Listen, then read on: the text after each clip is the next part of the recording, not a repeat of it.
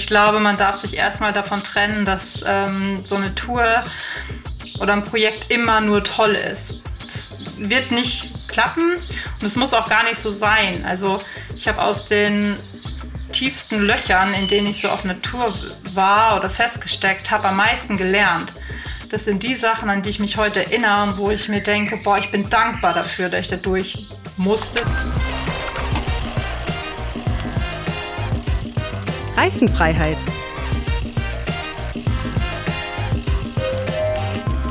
Hallo zusammen, hier ist Laura von By Components und mit Reifenfreiheit. Und ganz am Anfang dieser Folge hast du Leona Kringe gehört, auch bekannt unter dem Namen Heimatnomadin. Ja, und woher kennt man Leona? Da gibt es viele Wege, denn sie ist wirklich sehr aktiv und hat einige Projekte wie ihren Podcast oder ihren Blog, wo sie unter anderem von vielen Gravel-Abenteuern berichtet.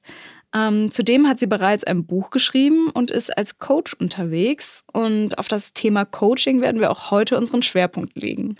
Vorab möchte ich dir aber noch kurz Lea vorstellen, die gerade auf einer dreimonatigen Bikepacking-Reise mit ihrer Hündin Mia unterwegs ist.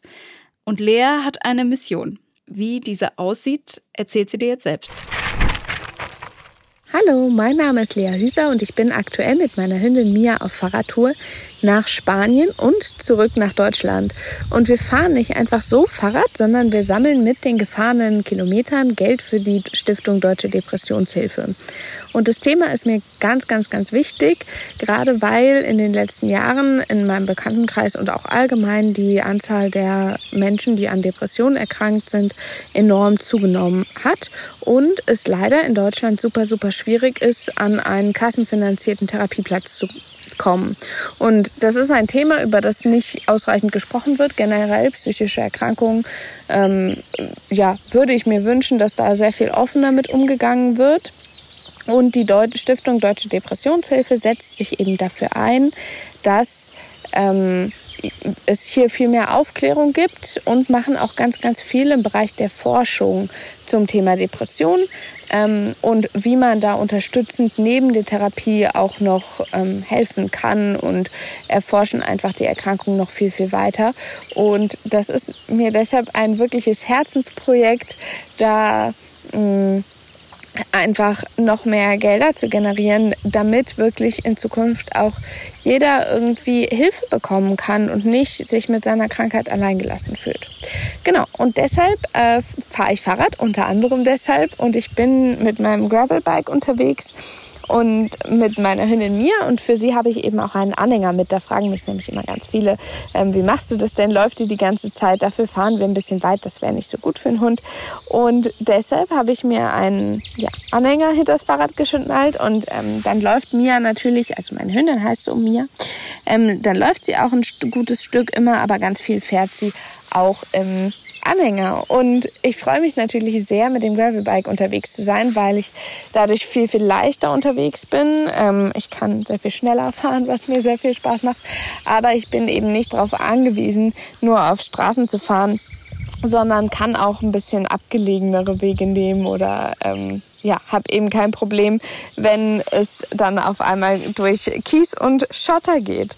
Genau, und auf diesem Weg durften wir schon ganz, ganz viel erleben. Mit Hundreisen ist natürlich auch immer ein bisschen was anderes, als wenn ich alleine unterwegs wäre. Ähm, ja, so Themen wie Futter oder Trinken oder ähm, wie viel kann ich dem Hund zumuten oder wo kann ich überhaupt mit Hund schlafen, sind natürlich ganz groß bei uns. Ähm, und ich durfte auch auf dem Weg schon ganz viel über Fahrräder lernen. Man muss nämlich dazu sagen, ich bin Neuling in der Fahrradwelt, sage ich mal. Das Fahrrad war für mich ja vorher mehr ein Transportmittel, um von A nach B zu kommen. Und so langsam hat's mich halt wirklich gepackt und ich habe so Spaß am Fahrradfahren entwickelt.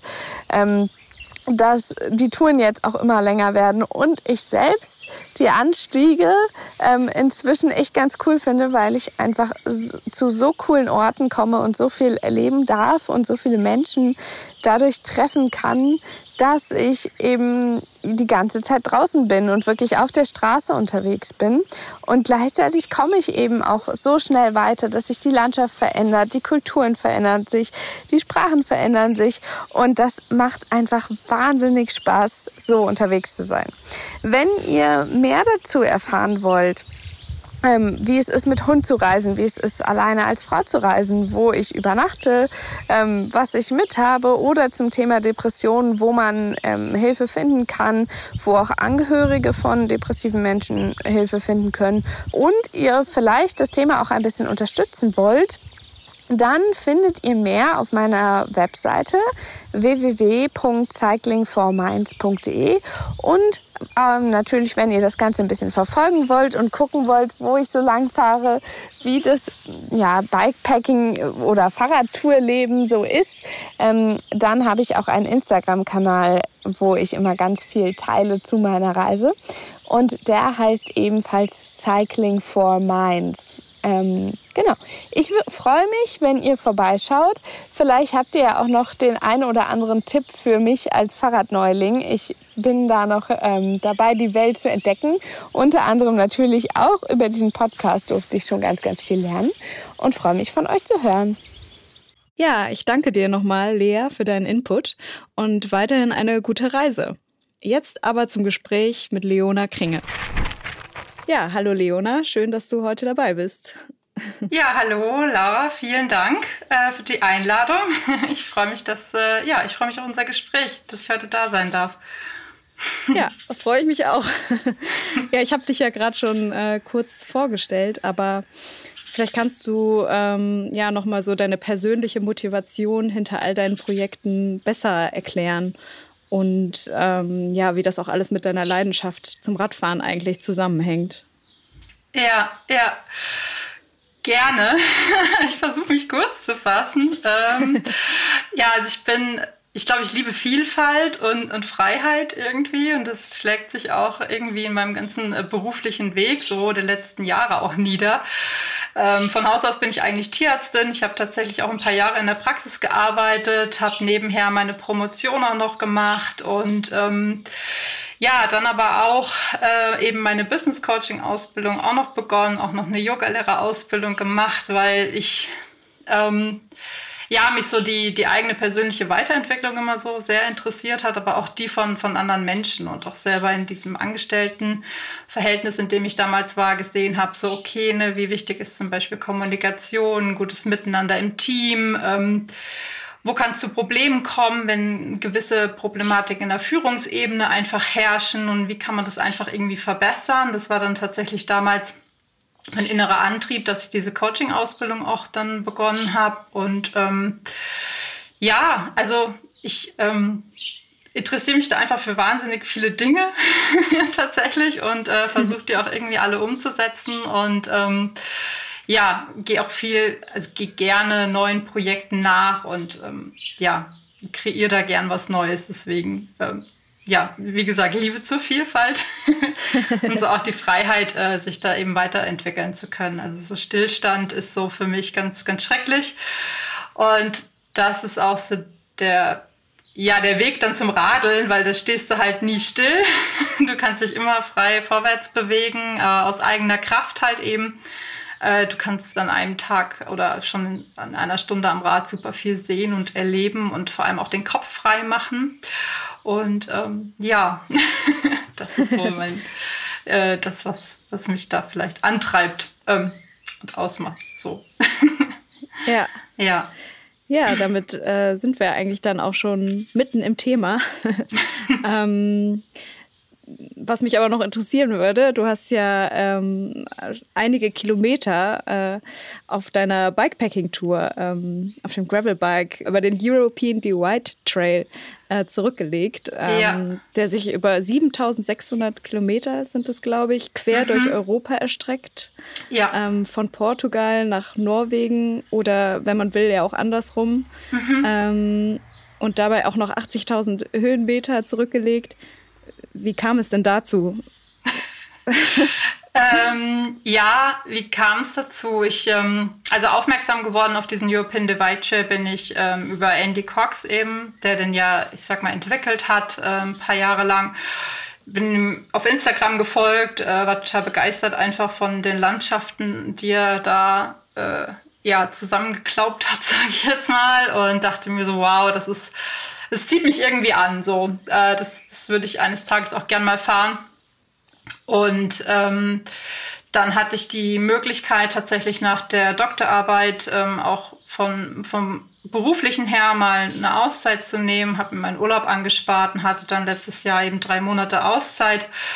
Und ähm, ja, habe das dann hab das dann umgesetzt endlich. Das war für mich auch so das das längste, was ich bisher gemacht habe. Also ich habe in den letzten, sag ich mal, elf Jahren, seit ich halt auch arbeite, ähm, nie länger als zwei Wochen irgendwie Zeit gehabt, um jetzt am Rad zu sitzen. Ne? Und dann war das für mich auch komplett irgendwie ein total neues Projekt. Ähm, ja, was ich aber, wo ich gemerkt habe, boah, ich, ich bin rastlos, solange ich das nicht irgendwie mal mache. es muss irgendwie, ich muss das irgendwie mal, mal tun. Genau. Ja. ja. Und warum hast du dich da fürs äh, Gravelbike dann entschieden? Ähm, weil es für mich die, mir die größte Freiheit gibt, tatsächlich. Also, dass man zwischendurch auch Straße fahren kann, mal dann doch ein bisschen besser rollen kann, aber dann auch wirklich abbiegt und direkt äh, Schotter, Trail, Wurzel, also weg ist einfach von allem. Äh, das ist für mich einfach komplette Freiheit. Also da bin ich wie so zu Hause bei mir selber. Ja, weil mein Gravelbike halt auch ähm, alles hergibt, dass ich da komplett autark unterwegs sein kann, was Rennrad jetzt nicht hergibt. Also einfach an Montagen fürs ganze Equipment und alles. Ähm, ja, da ist es schon dann ein robuster Weggefährte. ja, sehr ja. schön. Ja, mit dem Gravelbike geht schon echt vieles. Ja. Und man ist halt trotzdem super schnell, ja. Ja, total. Okay, ähm, ja, vielleicht kannst du uns sogar dann noch eine äh, Geschichte von deinem Abenteuer erzählen, ähm, weil wir kommen jetzt zu unserer Rubrik äh, Der Moment auf dem Rad. Und ich ziehe ähm, da immer so verschiedene Adjektive und würde jetzt auch für dich einfach mal eins rauspicken und dann hören wir mal, was du uns zu erzählen hast.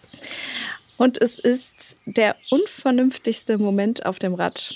Da äh, bin ich jetzt gespannt,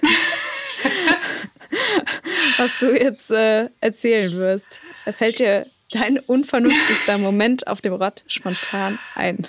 Mm, ja, tatsächlich würde ich sagen, als ich vor ein paar Jahren das erste Mal ähm, so auf die Thematik Langdistanz gekommen bin aufs Privé fahren und so. Ich habe förmlich ähm, alle Beiträge, die ich finden konnte, zu Privés inhaliert und äh, dann natürlich auch gelesen, ah ja, krass, durch die Nacht fahren und minimalistisch und du musst nicht mehr mitnehmen wie ja eine Rettungsdecke oder so, machst du. Also mir hat das so total die Freiheit im Kopf gegeben, dass ich mich abends auch einfach nicht mehr kümmern muss, wo ich jetzt bleibe, sondern einfach durchradeln kann. Und ähm, ich bin damals dann, gab es hier unten in Freiburg, war auch mein praktisches Jahr und bin dann los zu so einer Super-Randonnee. Das sind hier 600 Kilometer durch Deutschland, also so durchs Dreiländereck, Deutschland, Schweiz, Frankreich mit 12.000 Höhenmetern.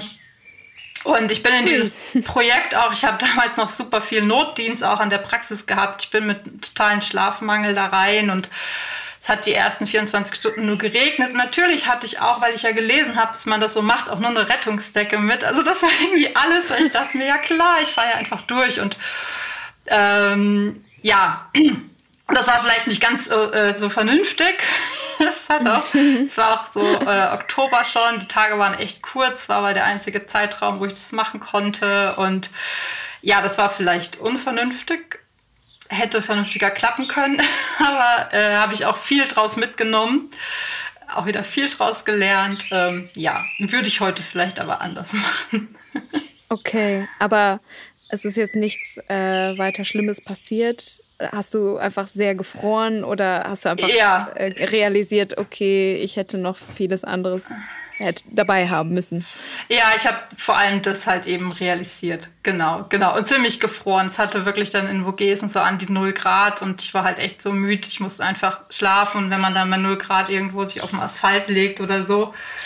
Oder das Einzige, man kann ja auch gut in so ähm, Vorräumen von, von Bänken und so gehen. Das geht ja auch, aber dann waren die alle geschlossen. Alles, was ich gefunden habe, war zum Beispiel nur noch so eine siffige Toilette. Und wenn du dann da dich aufwärmen willst, dann denkst du auch so, boah, was mhm. machst du hier eigentlich? aber ja, ähm, hat irgendwie zum Abenteuer dazugehört. Ja. Ja. rückblickend frage ich mich uh. auch krass, wie, hat, wie hast du das jetzt geschafft? Aber ja. Ähm, prügelt man sich dann dadurch. Ja, ja. ja. Okay. Genau. Ja, danke für diese aufregende Story. Gerne, ja. Ähm, ja, ähm, jetzt nochmal vielleicht zum Thema Coaching, wo wir eigentlich drüber sprechen wollten und du hast ja, ja auch eben schon, schon mal angesprochen. Ähm, vielleicht jetzt für alle, die sich noch nicht damit befasst haben, was muss man sich überhaupt darunter vorstellen und wie läuft sowas ab, ein Coaching?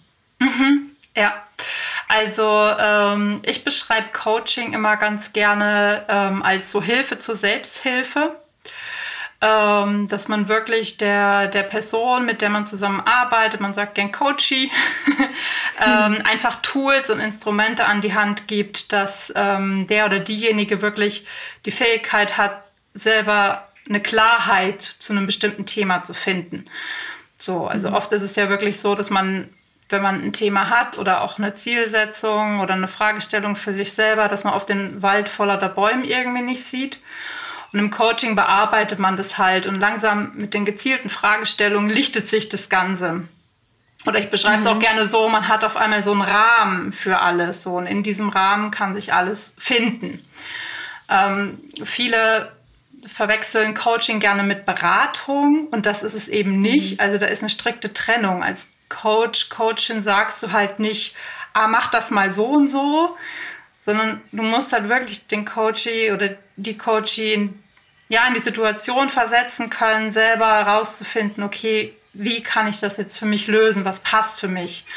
Weil nur dann ist eine Entscheidung oder ein weiterer Weg, weitere Schritte, egal ob es jetzt persönlich oder beruflich ist, halt nachhaltig, ne? dass es für einen selber passt. Weil letzten Endes hat jeder so die eigene Antwort in sich, nur oft findet man sie nicht.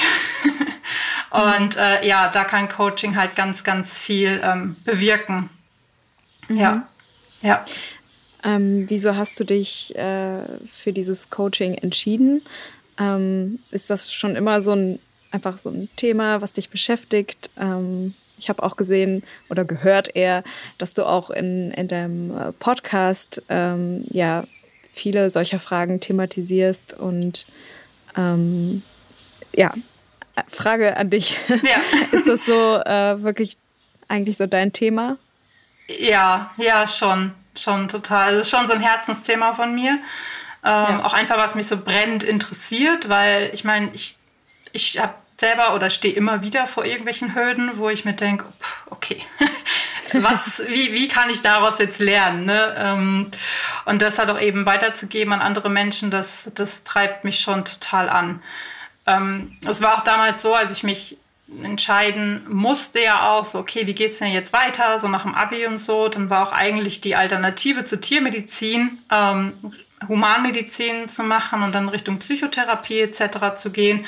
Also schon auch in diese Richtung, okay, mit Menschen arbeiten. Ähm, gut, jetzt ist es dann Tiermedizin geworden. Ich habe aber immer gemerkt, boah, irgendwas fehlt mir. Ähm, und ich habe dann so in den ersten Berufsjahren habe ich dann äh, das Yoga auch für mich entdeckt ähm, und dann bei einem Yoga-Retreat eben meine heutige Ausbilderin kennengelernt und bin da zum ersten Mal mit diesem Coaching-Thema so in Berührung gekommen. Also vorher war mir das gar nicht so präsent und es hat mich aber so begeistert tatsächlich. Ähm, ja, dass ich mir dachte, nee, ich muss mich damit mehr befassen. Ich glaube, da, da steckt irgendwie noch viel, viel mehr ähm, drin. So. Auch für mich selber alleine. Also die, die Coaching-Ausbildung, selbst wenn ich sie nicht heute für eine Selbstständigkeit nutzen würde, hätte, hat die mich so bereichert persönlich. Das würde ich nicht missen wollen. Das, ähm, ja. ja. Okay. Ja. Ja, jetzt könnten sich äh, unsere ZuhörerInnen äh, fragen, was hat denn jetzt Coaching mit einem Gravel-Podcast zu tun? Vielleicht ähm, versuchen wir da mal ja, den, den Bogen zu schlagen. Mhm. Ähm, genau, wie oder wie könnte mir denn zum Beispiel ähm, ja, so ein Coaching in Bezug auf ja, ein Gravel-Abenteuer helfen? Also ich habe überlegt, ja, wahrscheinlich wird es vielen ähm, so durch den Kopf gehen, was man mal alles machen könnte. Äh, irgendwie, es gibt so viele Vorbilder da draußen, die coole Events machen, irgendwelche coole, coolen äh, Challenges und man selber ja, hat vielleicht so die, die Schwierigkeit, das Ganze in die Tat umzusetzen. Ja. Ähm, ja, das ist vielleicht auch schon die Frage. Wie kann ich solche Vorsätze eigentlich in die Tat umsetzen? Mhm. Ja. Also klar, es hängt erstmal auch davon ab, was möchte ich eigentlich? Also ich glaube, damit steht und fällt erstmal alles. So möchte ich das wirklich? Also möchte ich jetzt zum Beispiel, ich sag mal, jetzt mal was Größeres rausgepickt, ein Bikepacking-Rennen oder ein Gravel-Rennen fahren? Oder denke ich, ich müsste, weil es zum Beispiel gerade in sozialen Medien so präsent ist oder weil diese Events so aus dem Boden schießen? So, ähm, da für sich erstmal rauszufinden, hey, was passt zu mir? Also was entspricht auch so meinen Werten? Wo finde ich mich dann auch wirklich wieder? Was, ja, was passt da einfach zu mir? Womit werde ich dann glücklich? Ähm, und dann natürlich, wenn man das halt so herausgefunden hat, auch hinzugehen und sich zu fragen, okay, und wie ist jetzt so der erste Schritt dahin? Und da auch wirklich bei sich zu bleiben und realistisch zu sehen, okay, was ist für mich jetzt auch möglich? Also Natürlich sagt man immer gerne so, hey, Abenteuer, raus aus der Komfortzone, einfach, einfach machen und so. Und ja, das ist auch so. Also äh, ich bin ja auch Freund davon zu sagen so, hey, ne, also dass sich auch hinauswachsen und so Grenzen.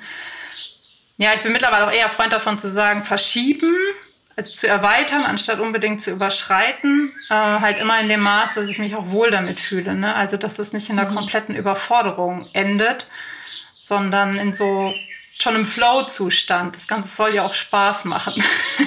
genau. Ja. Und ähm, dass man sich halt dann auch ähm, gerade so ein großes Projekt und es kann ja auch einfach nur ein Overnighter sein, zum Beispiel am Wochenende, so dieses erste Mal draußen schlafen, halt einfach zum Beispiel durch so ein gezieltes Coaching ähm, ja in kleine Einzelteile zerlegt. So, weil oft steht man ja wirklich vor so einem Projekt oder einer Idee und denkt sich, wow, so ein großer Berg und wird davon so ein bisschen erschlagen und es hemmt einen ja total. Das slammt, dann kommen ganz viele Ängste und Zweifel und Sorgen. Und wenn man das mhm. Ganze aber so ein bisschen auseinander nimmt und dann so Schritt für Schritt immer einfach auf den nächsten Schritt oder sag ich mal dann äh, aufs Gravelbike bezogen die nächste Pedalumdrehung. So klar, die machst du, geht weiter. So über die Wurzel, zack, drüber. Den Berg schaffst du auch. Und dann beschäftigst du dich erst wieder mit dem, was danach kommt. Und dann wird so eine große Aufgabe oder so ein großes Hindernis auf einmal viel, viel kleiner und auf einmal guckt man zurück und denkt sich, oh wow, das habe ich schon geschafft.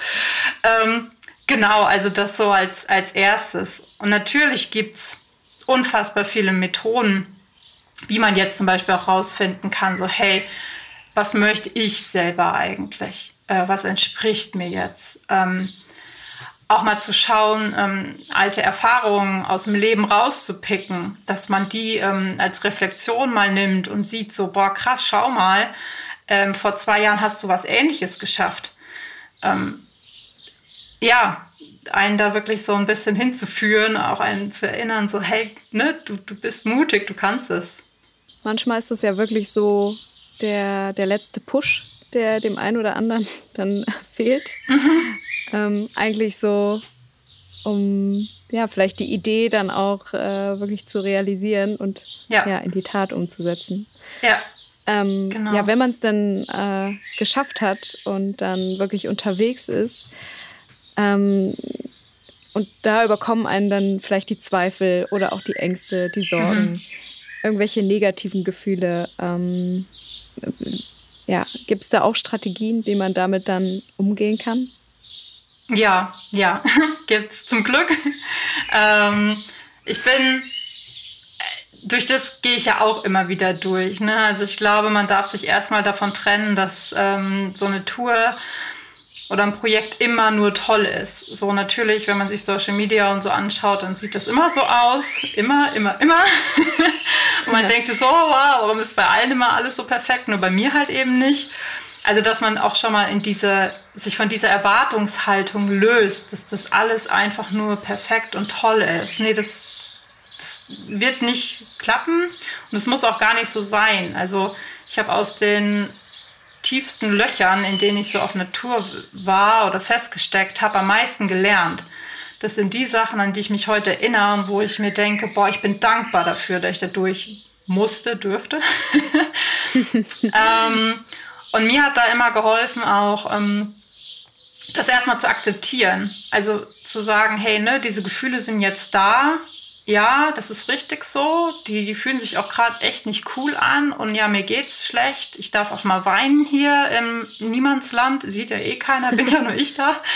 Ähm, aber das alles darf erstmal sein. Und dass man das so versucht. Im Yoga sagt man auch gern so durch sich durchfließen lässt. So, und dann kann man das auch wieder loslassen. Und dass man sich dann auch nicht identifiziert mit Gefühlen oder Gedanken halt auch, die aufkommen oder zweifeln, sondern das auch ja so ein bisschen wie aus einer Vogelperspektive beobachtet. So, ah, okay. Mhm. Also man hat das ja vielleicht auch gerne, wenn man sich zum Beispiel vergleicht, ne, dass so destruktive Gedanken kommen, so, oh, weiß ich nicht, der ist jetzt schneller am Berg oder irgendwas. Und dann direkt merkt man so, oh, jetzt bist du da so gefangen in diesem kleinen Teufelskreis und dass man da halt einfach ja in so eine beobachtende Haltung geht und dann noch erkennt, so, hey, das sind halt nur Gedanken. Jetzt dreh die doch mal ins Positive um. Und das, was mein Kopf mir da gerade sagt, muss nicht unbedingt die Wahrheit sein. nur weil es mhm. da gerade in meinem Kopf ist. Ja, und als Ergänzung und was einem natürlich hilft, alleine schon so fürs Nervensystem, dass man auch in einem Stressmoment oder ähm, ich habe zum Beispiel in starken Stressmomenten leide ich wie zu so einem ähm, neige ich zu so einem Belastungsasthma, also wirklich, dass ich Atemnot mhm. bekomme und sich alles zuzieht. Und da helfen mir einfach Atemtechniken, die wirklich das Nervensystem runterfahren, einen beruhigen und dann auch wieder so für einen klaren Kopf sorgen. Ja, und wenn man die zum Beispiel hat, dann kann man sich das sehr gut schnell auch selbst helfen. Die Erfahrung muss man natürlich dann schon mal vorher gemacht haben. Ja. Aber im besten Fall äh, startet man natürlich auch nicht komplett bei Null, wenn man jetzt so ein größeres Abenteuer macht. Ähm, aber ja, ich, ich stelle mir das schwierig vor, wenn ich jetzt wirklich echt in so einer Situation gefangen bin und irgendwie auch nicht mehr da rauskomme, vielleicht gar nicht mehr diese Vogelperspektive einnehmen kann. Hm. Was macht man damit? Äh, würdest du dann zum Beispiel empfehlen, sich vielleicht abends nochmal einen Moment Zeit zu nehmen? Oder was, was wäre da dein Rat? Mhm. Also wenn ich wirklich merke, dass da gerade ein Moment ist, der mich so überfrachtet, ähm, der mich da so belastet, dann wirklich auch eine Pause machen. Ne, also wirklich sagen, jetzt runter vom Rad, mich hier hinsetzen. Wenn man jetzt wirklich am Querbelrad ist, ist es ja meist bis irgendwo im Wald oder irgendwo, ne, wo das auch ganz einfach geht, nicht direkt an der Straße. Äh, und dann wirklich so ein Reset machen und sagen so, hey, komm, ich atme jetzt mal durch ich lasse es jetzt mal zu, das Ganze. Ähm, und danach geht es halt auch weiter. Ähm, ich esse mal was, das ist auch immer ganz wichtig. Also oftmals merken wir nicht, dass wir zum Beispiel schon in so einem äh, Unterzucker oder so sind. Gerade wenn es jetzt eine Tour ist, die, wo man auch unter Adrenalin oder so ist. Und ähm, der Körper äußert sich dann auf einer mentalen Ebene. Und das kann halt eben Stress sein, das, das können schlechte Gedanken sein ähm, oder auch eine Aggression oder so. Oder auch wirklich so dieses, boah, ich will nicht mehr Rad fahren. Und da dann wirklich mal auch dem Körper Energie zu geben, runterzukommen. Und klar, auch jederzeit, wenn man jetzt zum Beispiel alleine unterwegs ist und merkt, boah, ich komme ne, also alleine kriege ich das irgendwie nicht hin, dann wirklich jemanden aus der Familie anrufen oder eine gute Freundin, einen guten Freund, Partner, Partnerin und einfach mal ein paar, ne, sich da ein bisschen raushebeln und vielleicht auch noch mal eine mhm. andere Perspektive dann da drauf kriegen. Das hilft natürlich auch. Und ja, am Ende des Tages dann auch wieder dankbar sein, dass man auch gerade sowas machen darf. Ne? Ja. oftmals ist ja auch, was ist die Alternative? Ach so, ich kann jetzt zu Hause mit dem Alltag sein, da ist auch alles gleich. ähm, ja, das hilft mir dann manchmal auch, wenn ich mich so, boah, was mache ich hier eigentlich? Er ja. hört sich im ersten Moment dann erstmal ja, gemütlicher an. Aber wenn man dann zu Hause wäre, hm, wäre halt dann nicht das Abenteuer. Ne? Genau. genau. Ähm, ja, dann äh, irgendwann ist man natürlich an dem Punkt, die Reise ist vorbei. Ähm, man hat wahrscheinlich unfassbar viel gesehen oder erleb erlebt, je nachdem, mhm. ähm, was man dann vielleicht auch gemacht hat. Ähm, bei so einer langen Reise, wie es jetzt bei, bei dir war, bei dem European DY Trail, das wäre ja eigentlich irgendwie schade, wenn man dann danach sich eigentlich gar nicht mehr damit beschäftigt. Ähm, mhm. Würdest du sagen, man kann auch von so einer Reise dann nachhaltig was mitnehmen? Ja, viel. Ähm, ich würde die, also diese zwei Monate im letzten Jahr, die ich da unterwegs war, echt nicht missen wollen. Ähm, ich bin zurückgekommen und ganz viele haben so gesagt, boah, krass. Also, obwohl es mir danach eigentlich eine Zeit lang auch gar nicht so gut ging, haben andere gesagt, so, oh, krass, du strahlst irgendwie so eine Ruhe aus und so irgendwie, das hat was so mit dir gemacht. Das habe ich noch nicht mal so wahrgenommen erstmal. Das nämlich jetzt eher so Monate später war, was das eigentlich mit mir gemacht hat und welche Stärke mir das so gegeben hat. Und ähm, ja, ja, deswegen kann ich das echt nur unterstreichen. Muss aber auch dazu sagen, es reichen auch schon zwei Tage unterwegs zu sein. Also es muss ja. gar nicht so die lange Tour sein. Ähm, das kann auch schon ein kleineres Projekt sein. Ein viel kleineres. Okay. Du hast gerade schon gesagt, äh, du hast auch viel von deiner Reise mitgenommen. Mhm. Und ähm, genau, da, da, wollte ich dich auf ein äh, sehr persönliches Thema ansprechen, über mhm. das du auch in deinem ähm, Blog geschrieben hast. Und das ist, glaube ich, ähm, aktuell dein letzter Beitrag und du schreibst äh, über deine 20 Jahre zurückliegende Magersucht mhm. und berichtest da von einem Arztbesuch äh, mhm. nach deiner Reise auf dem European DY Trail. Es war eine routinemäßige Untersuchung und äh, du solltest dann da auch auf die Waage und warst erstmal total geschockt. Und ich würde jetzt ähm, ja, ein, zwei Sätze von dir vorlesen. Mhm. Ja. Ähm, und zwar schreibst du, dieser Moment holt alles Alte hoch. Doch ich realisiere auch, das, wovor ich seit Jahren Angst hatte, nämlich so viel zu wiegen, war eingetreten. Es war einfach passiert, während ich meinen größten Traum gelebt hatte. Meine größte Angst war eingetreten und ich realisierte, ich lebe noch. Und mir geht es dennoch gut. Es passiert mir nichts. Zitat Ende. War das vielleicht eine ja, deiner wichtigsten Erkenntnisse für dich selbst auf der Reise? Und ja, warum ist es dir auch so wichtig, ähm, solche Momente zu teilen und darüber zu schreiben? Mhm. Ja, ja, absolut. Ähm, das war auch einer der Gründe, warum es mir, wie ich vorhin sagte, nach der Tour erstmal gar nicht so gut ging. Ähm, da zum Hintergrund, ähm, ich habe gute 20 Jahre hat mich wirklich diese Magersucht begleitet. Äh, mal mehr im akuten Stadium als hinterher mehr so im Hintergrund, aber eigentlich immer mein Leben bestimmt, auch das Radfahren bestimmt, also immer so diesen Zwang und immer ja, diesen Selbstwert abhängig vom Körperbild einfach gemacht und ähm, habe in den letzten Jahren da eigentlich erst so meinen Weg rausgefunden. Würde sagen, jetzt bin ich eigentlich vollständig so geheilt davon, obwohl es natürlich immer ein Thema ist und es prägt dich. So. Mhm. Aber es bestimmt mein Leben nicht mehr. Und äh, mich davon frei zu machen, hat mich erst an den Punkt gebracht, all diese Projekte auch umsetzen zu können, weil vorher war mein Leben eigentlich davon bestimmt, äh, ja, was diese Magersucht mir gerade diktiert. Weniger zu wiegen, mhm. weniger zu essen, mehr Sport zu machen, etc. pp. Da war kein Platz mehr für andere Dinge. Und ähm, diese Tour letztes Jahr war schon noch mit so einer Erwartungshaltung gespickt, nach dem Motto, ach ja klar, du fährst deine 7600 Kilometer, du wirst da schon im Ziel ankommen, wahrscheinlich wirst du auch ein paar Kilo verloren haben. So, ne? Also mhm. da war mhm. schon noch eine kleine Stimme von dieser Magersucht da. Jetzt war aber tatsächlich der Fakt, dass das Gegenteil eingetreten ist, nämlich dass ich, ähm, dass mein Körper sich ganz anders verändert hat auf dieser Tour und ich entsprechend zugenommen habe und ähm, das wahrscheinlich an Muskeln auch gewonnen hast. Klar, auch an Muskeln, aber auch ebenso an schon auch ja, mehr, mehr Masse bekommen. Ne? Hinterher in Schweden habe ich dann ähm, wegen der Moskitoallergie noch Cortison nehmen müssen. Das heißt, ich hatte auf den letzten Tagen dann noch Wassereinlagerung und so. Und der Körper war auch so unter Stress, dass er auch natürlich, auch mit der Vorgeschichte, die mein Körper hat, der ist super gut im Bunkern, so von Körperfett. Also wenn der merkt, hier ist irgendwie Stress, ähm, potenziell auch noch eine Unterernährung. Was der macht, ist einfach bunkern und sagen, boah, ich schütze mich vor einem erneuten Mangel hier, weil du scheinst gerade nicht auf mich aufzupassen, ich übernehme das jetzt. So, also ist ja wirklich, der Stoffwechsel fährt runter und es ist, ja, ist einfach krass, wozu der Körper so fähig ist. Deswegen bin ich ihm da auch dankbar für, dass er das gemacht hat. Aber in dem Moment das zu realisieren, so, oh krass, äh, mein Körperbild, also mein Körper verändert sich hier gerade, ich kann das nicht kontrollieren.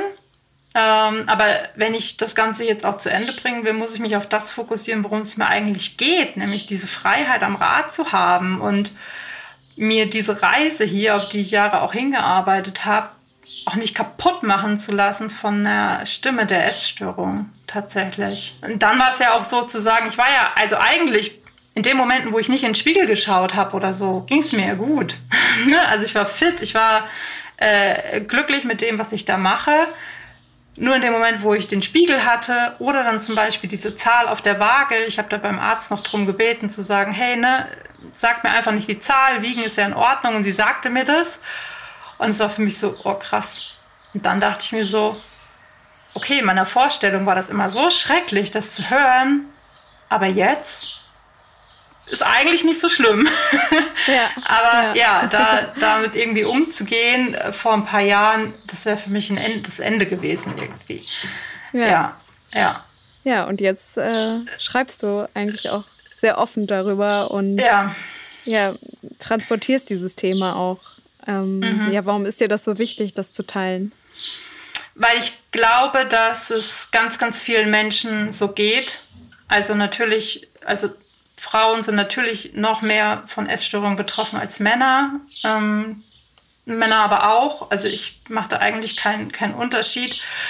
Ähm, und ich das einfach offen und ehrlich ansprechen möchte. Auch gerade Social Media prägt uns wirklich dahin, streben nach einem perfekten Körper oder jetzt gerade im Sportbereich, dass du nur dann erfolgreich und stark bist, wenn du Körper XY hast, ne? wenn da ein Sixpack ist oder du bist so sehnig und durchtrainiert. Ich war nie so, von klein auf. Ne? Ich war auch immer so ein total robustes Naturkind irgendwie und habe das aber lange nicht als Stärke irgendwie erkannt. So, und habe mich dann halt irgendwann durch die Magersucht in was reinpressen wollen, was ich gar nicht bin und mir dadurch aber auch eine unfassbare Stärke, die ich habe, genommen. Und da halt auch von diesem, ja, darauf hinzuweisen, so, hey, dieses Ideal, was da einfach in der Gesellschaft besteht, das ist einfach falsch. Das ist, also, ne, das, mhm.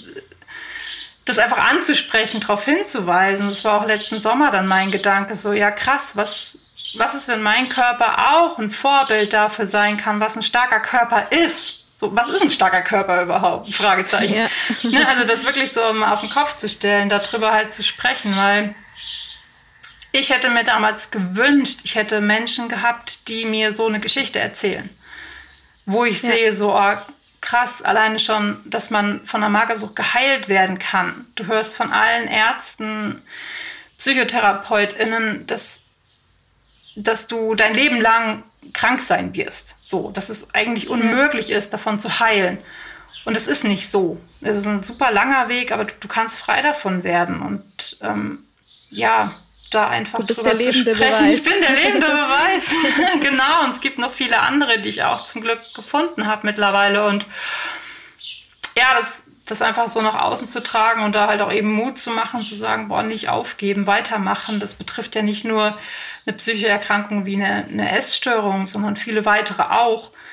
Ja, das ist mir da echt so ein, so ein, so ein Herzensthema. Und natürlich ist es ja. auch, drüber zu schreiben, ist für mich auch immer Medizin gewesen. Also erstmal kam diese Intention, boah, ich schreibe mich frei, ich habe gemerkt, ich teile das, ich kann Menschen damit helfen. Okay, gut, weitermachen. und jeder Beitrag war immer mit Selbstzweifel dahinter, zu sagen, boah, liest das jemand, hilft das jemand? Und dann kam vielleicht nach einem Jahr mal so ein, boah, danke, ich bin so stille Mitleser, Mitleserin, danke für diesen Beitrag. Und ich dachte mir, okay, es ist genau richtig, so auch über solche Sachen zu sprechen und nicht nur über das, was halt immer so perfekt läuft, weil das äh, ist nicht das Leben, nicht das alles im Leben. Ja. So. Ja. Ja. ja, danke, dass du äh, das jetzt auch hier geteilt hast. Ja, ähm, gerne. Danke, dass ich das so teilen kann. ähm, steht bei dir eigentlich noch ein Gravel-Projekt jetzt an? Äh, ja, ich werde ähm, ja im besten Falle morgen Abend Richtung Norwegen fahren und Oha. dort bei einem Gravel-Rennen äh, starten.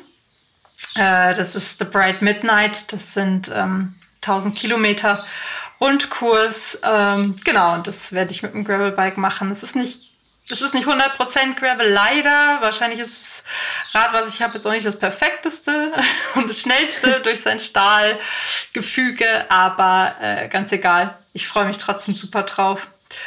Genau, das wird das nächste sein, was, was ansteht. Ja, Schon ganz schön. bald.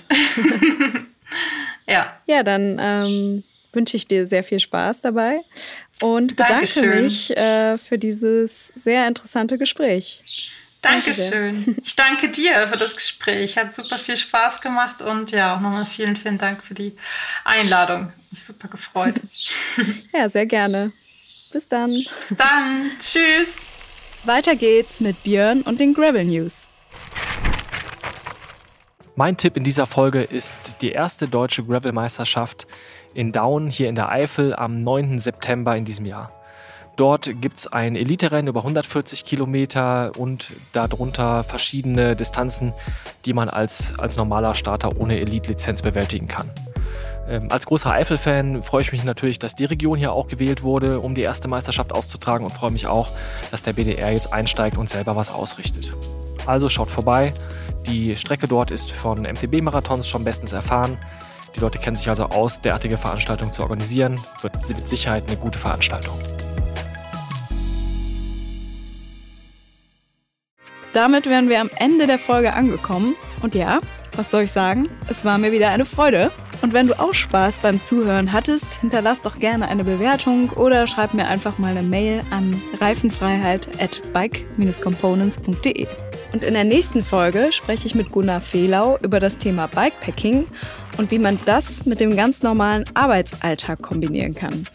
Ich bin schon sehr gespannt und würde mich freuen, wenn du auch wieder dabei bist.